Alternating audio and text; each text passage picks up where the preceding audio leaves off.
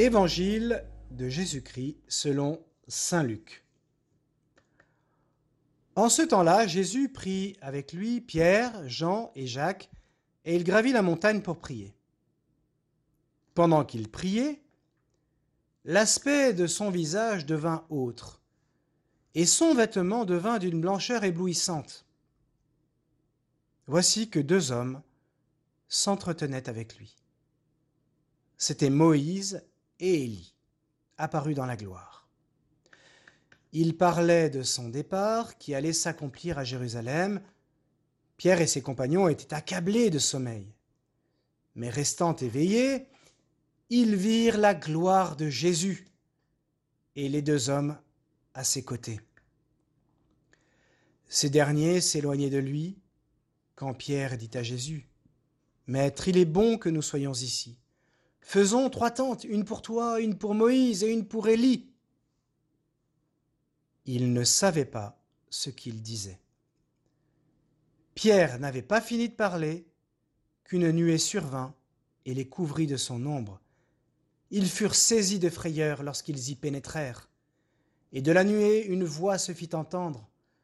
Celui-ci est mon fils, celui que j'ai choisi, écoutez-le. Et pendant que la voix se faisait entendre, il n'y avait plus que Jésus, seul.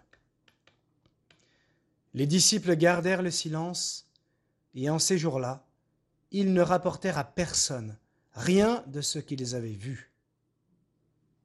Acclamons la parole de Dieu.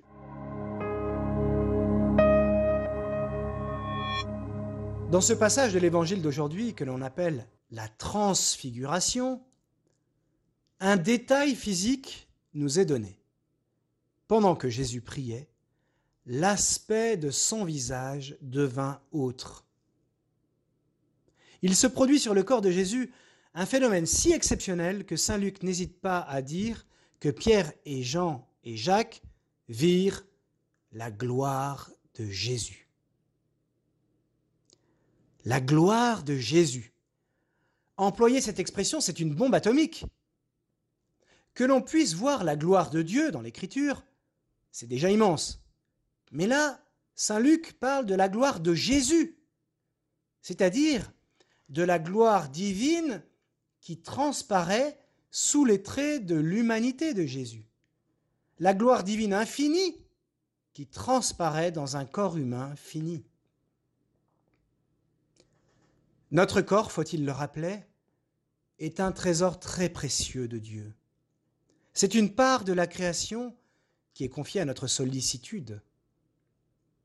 Par notre corps, nous sommes tous des collaborateurs de l'œuvre divine, et ce que nous apportons à l'Église et au monde est unique. Parce que l'Évangile met aujourd'hui en exergue le corps de Jésus qui devient tout autre, je vous exhorte à ne pas mépriser votre corps, et qui plus est le corps des autres, mais au contraire, d'en nourrir une sainte révérence. Nous pouvons discerner dans notre propre corps les traces du Créateur qui a voulu que nous soyons à son image et à sa ressemblance. Notre corps nous donne à comprendre que nous sommes toujours plus ou moins porteurs d'infini. Comprenez-vous, notre corps rend visible ce qui par nature est invisible, notre âme. Eh bien, comme nous devons prendre soin de notre corps humain, qui est toujours un don de Dieu, prenons aussi soin de l'Église qui est le corps du Christ. Soyons des serviteurs passionnés du corps du Christ, et donc de l'Église. Soyons des passionnés de notre paroisse, car puisqu'un corps c'est bien réel, le corps bien réel de l'Église, c'est la paroisse.